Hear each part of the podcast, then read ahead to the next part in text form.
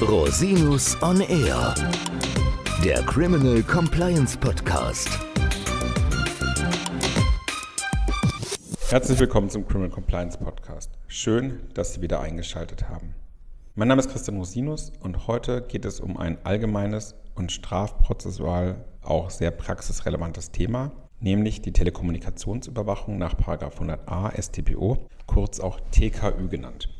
Diese hat in letzter Zeit im Zusammenhang mit der Verwertung der Enco-Chat-Kommunikation auch für erhebliche Aufmerksamkeit in der Fachöffentlichkeit gesorgt. Dazu haben wir bereits eine Folge veröffentlicht. Den Link dazu finden Sie in den Shownotes. Telekommunikation ist, wie wir alle wissen, aus unserem Leben nicht mehr wegzudenken. E-Mails, Telefon- und Nachrichtendienste werden nicht nur für private Kommunikation, sondern vor allem auch im geschäftlichen Verkehr genutzt. Die TKÜ ist eine heimliche Ermittlungsmaßnahme der Staatsanwaltschaft, von der die Betroffenen in der Regel keine Kenntnis haben. Sie ermöglicht dadurch tiefgreifende Einblicke in das Leben der betroffenen Personen. Deshalb darf sie auch nur unter bestimmten Voraussetzungen angeordnet werden. Insbesondere im Bereich der Cyberkriminalität ist eine Aufklärung von Straftaten häufig nur mit Hilfe einer TKÜ möglich. Ich möchte daher nachfolgend einen groben Überblick über die Voraussetzungen geben und einige kritische Fallkonstellationen beleuchten. Gehen wir mal in Medias Res. Was fällt unter Telekommunikation? Telekommunikation wird juristisch als Übermittlung von Informationen auf fernmeldetechnischem Weg verstanden. Wie die Übermittlung stattfindet, ist irrelevant. Entscheidend ist die fehlende Verkörperung der Information und dass sie am Empfangsort wieder erzeugt werden kann. Geschützt werden Nachrichten jeglicher Art, also in Form von Zeichen, Sprache, Bildern oder Tönen. Umfasst sind also die klassischen Telefonate, und SMS, aber auch das Telefonieren, Nachrichten schreiben übers Internet, zum Beispiel auch über WhatsApp. Auch E-Mails stellen grundsätzlich Telekommunikation dar, doch dazu später. Die Telekommunikation ist grundsätzlich vom Fernmeldegeheimnis nach Artikel 10 Absatz 1 des Grundgesetzes geschützt. Der Schutz umfasst insbesondere die Vertraulichkeit der Kommunikation. Die TKÜ stellt insoweit eine unter den jeweiligen Voraussetzungen zulässige Einschränkung dieses Grundrechts dar ermöglicht durch die Überwachung der Zugriff auf die laufende Kommunikation. Im Gegensatz dazu ist unter noch strengeren Voraussetzungen der sogenannten Online-Durchsuchung auch ein Zugriff auf alle Daten und das gesamte Nutzungsverhalten möglich. In dieser Folge beschränken wir uns jedoch zunächst auf die TKÜ.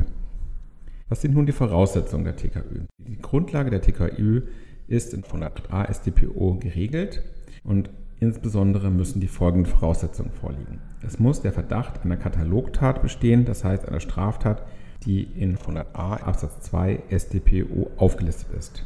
Diese Tat muss im Einzelfall schwer wiegen und die Sachverhaltsaufklärung oder die Ermittlung des Aufenthaltsorts der Beschuldigten muss ohne TKÜ wesentlich erschwert oder aussichtslos sein. Kommen wir nun zur Katalogtat. Weil die TKÜ besonders eingriffsintensiv ist, kommt sie nur zur Ermittlung bestimmter Straftatbestände in Betracht. Zulässig ist im wirtschaftsstrafrechtlichen Bereich die TKÜ zum Beispiel in Fällen des gewerbsmäßigen Betrugs, der besonders schweren Steuerhinterziehung oder bei Bestechung bzw. Bestechlichkeit.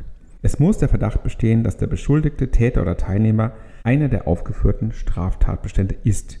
Hierfür genügt das Vorliegen eines einfachen Tatverdachts. Ein hinreichender oder dringender Tatverdacht, wie ihn die StPO teilweise sonst kennt, ist nicht erforderlich. Gleichzeitig muss die Tat auch im Einzelfall schwer wiegen. Anhaltspunkte hierfür sind etwa die Folgen der Tat oder die Schutzwürdigkeit des verletzten Rechtsguts, dies ist anhand einer konkreten Einzelfallprüfung zu bestimmen. Die TKÜ ist auch subsidiär. Die Überwachung und Aufzeichnung der Telekommunikation ist nur zulässig, wenn sie unentbehrlich ist.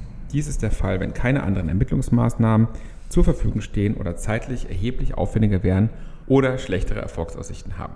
Diese Tatbestandsmerkmale werden natürlich in der Praxis sehr weit ausgelegt. Die TKÜ darf grundsätzlich nur durch das Gericht angeordnet werden. Bei Gefahrenverzug kann ausnahmsweise auch eine Anordnung durch die Staatsanwaltschaft erfolgen. Diese muss jedoch innerhalb von drei Werktagen gerichtlich bestätigt werden.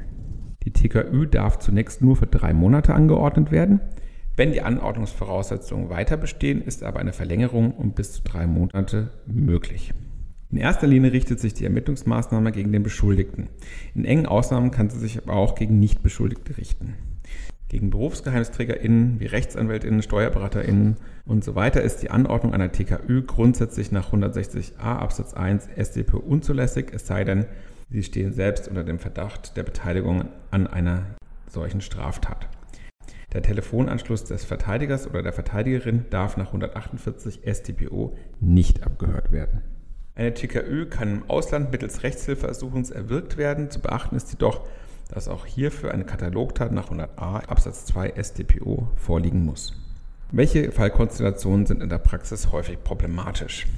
Zuletzt ist etwa die Überwachung der Nachrichtenkommunikation stark in den Fokus gerückt.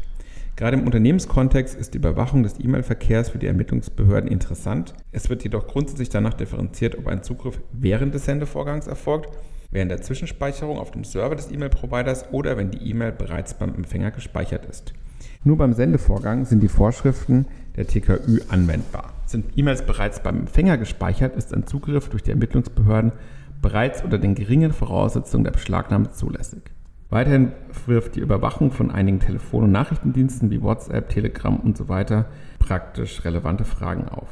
Maßgeblich ist hier zunächst, ob die Daten verschlüsselt übertragen werden, wie etwa bei WhatsApp durch die Ende-zu-Ende-Verschlüsselung. Ist dieser Fall, kommt eine einfache TKÜ nicht in Betracht, da die Nachrichten nicht mehr während des Übertragungsvorgangs erhoben werden. In diesen Fällen ist eine sogenannte Quellen-TKÜ erforderlich. Hier wird das System insgesamt ausgespäht, um die laufende Telekommunikation zu überwachen. Es handelt sich daher um eine kleine Online-Durchsuchung. Daher müssen weitere Voraussetzungen vorliegen. Problematisch ist auch die Überwachung von Messenger-Diensten, da die Überwachung der Kommunikation nur ganzheitlich möglich ist. Gehört der Tatverdächtige Chatgruppen an, dann wird zwangsläufig auch die Kommunikation von unbeteiligten Dritten in der Gruppe überwacht.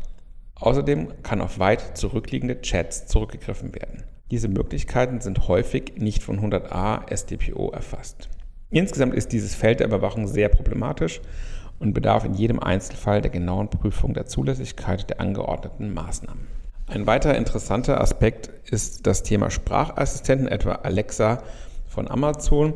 Die Überwachung eines Gesprächs mit einem Sprachassistenten ist unter den Voraussetzungen einer TKÜ zulässig.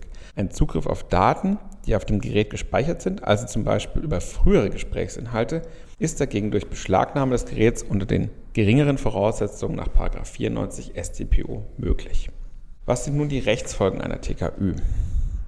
Ein wichtiger Aspekt in diesem Kontext sind sogenannte Verwertungsverbote. Nur weil die Ermittlungsbehörden infolge der TKÜ Informationen erlangt haben, bedeutet dies nicht zwangsläufig, dass diese letztendlich auch als Beweismittel genutzt werden dürfen.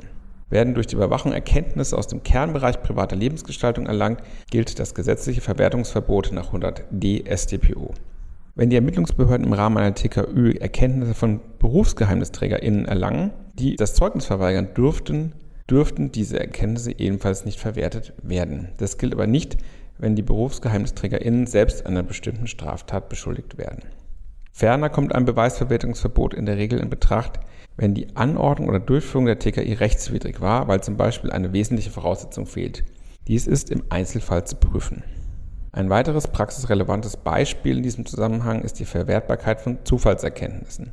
Diese dürfen nur verwendet werden, wenn die Auswertung der Erkenntnisse den Verdacht einer Katalogtat begründen, für deren Aufklärung eine TKÜ hätte angeordnet werden dürfen. Gegen die TKÜ beantragt werden. Gegen die Entscheidung ist die sofortige Beschwerde statt hat. Daneben sollte der Beschuldigte spätestens in der Hauptverhandlung der Verwertung der Erkenntnisse aus der TKÜ widersprechen. Der rechtzeitige Widerspruch ist natürlich eine Zulässigkeitsvoraussetzung für eine Rüge von Verfahrensfehlern im Wege der Revision. Alles in allem ist die Zulässigkeit der TKÜ ein Dauerbrenner in der juristischen Auseinandersetzung im Rahmen von Strafverfahren. Hier ist es erforderlich, dass gerade von Seiten der Verteidigung sämtliche Möglichkeiten geprüft werden, insbesondere auch im Hinblick auf die Verwertbarkeit etwaiger TKÜ-Maßnahmen. Falls Sie dazu Fragen haben, wenden Sie sich jederzeit gerne an mich unter info.rosinus-on-r.com. Herzlichen Dank, dass Sie sich wieder die Zeit genommen haben, den Podcast zu hören. Bis zum nächsten Mal. Ich freue mich auf Sie. Der Podcast stellt lediglich einen allgemeinen Überblick über rechtliche Themen dar und ersetzt selbstverständlich keine Rechtsberatung zu konkreten Fragestellungen im Einzelfall.